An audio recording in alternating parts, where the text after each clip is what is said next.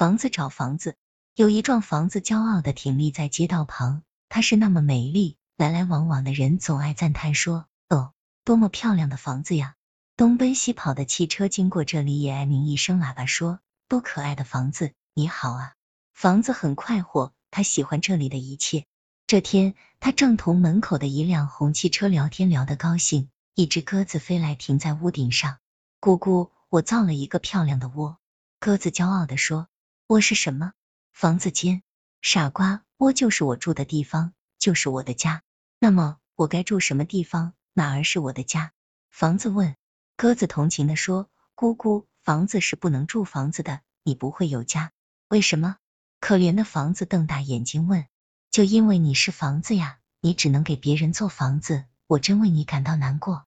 鸽子外外翅膀说：“姑姑，姑姑，再见，我得回窝里去了。”红汽车也说：“滴滴再见，我得回我的车房去了。”房子闷闷不乐的垂着头，我想有个家，一个不需要太宽敞的地方。一阵歌声不知从谁家的录音机里飘出，房子的心情糟透了。瞧，家是多么重要啊，连歌声也要找个家呢。在此之前，房子从来都没有想过这个问题。不行，我一定得为自己找一幢房子，找一个属于自己的家。房子的这个念头搅得他一刻也不得安宁。趁着半夜人们都睡着了，他把自己的身体从地上拔起来。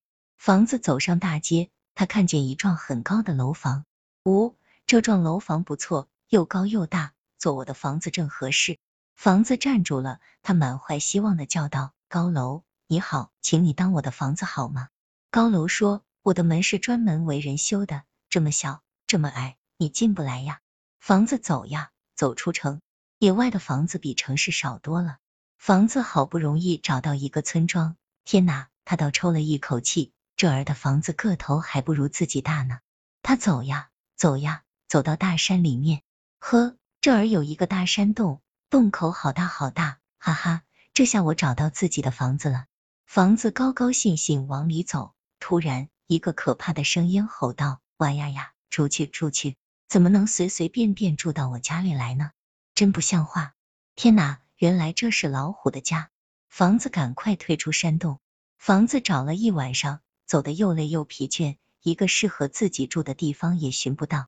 房子非常伤心，呜呜呜！我要是人就好了，人有房子住。我要是鸟就好了，鸟有自己的窝；我要是蜜蜂，也有一间小小的蜂房呀。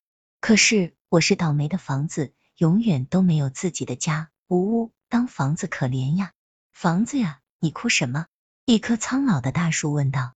我没有家，没有一座属于自己住的房子。大树哈哈笑着说：“谁说你没有家，没有房子呀？瞧，整个天空是你的屋顶，整个大地是你的房间，在你的家里。”什么东西都应有尽有，上有太阳、月亮、星星，下有城市、山水、森林。拥有这样的家，难道还不能使你快乐吗？房子怔住了，他瞪大眼睛仔细想，是的，我有世界上最大最大的房子。他高兴了，天哪，原来我的房子比所有的房子都可爱呀！一房子急急忙忙返回了城市，从此以后，他又成了一幢快快乐乐的房子。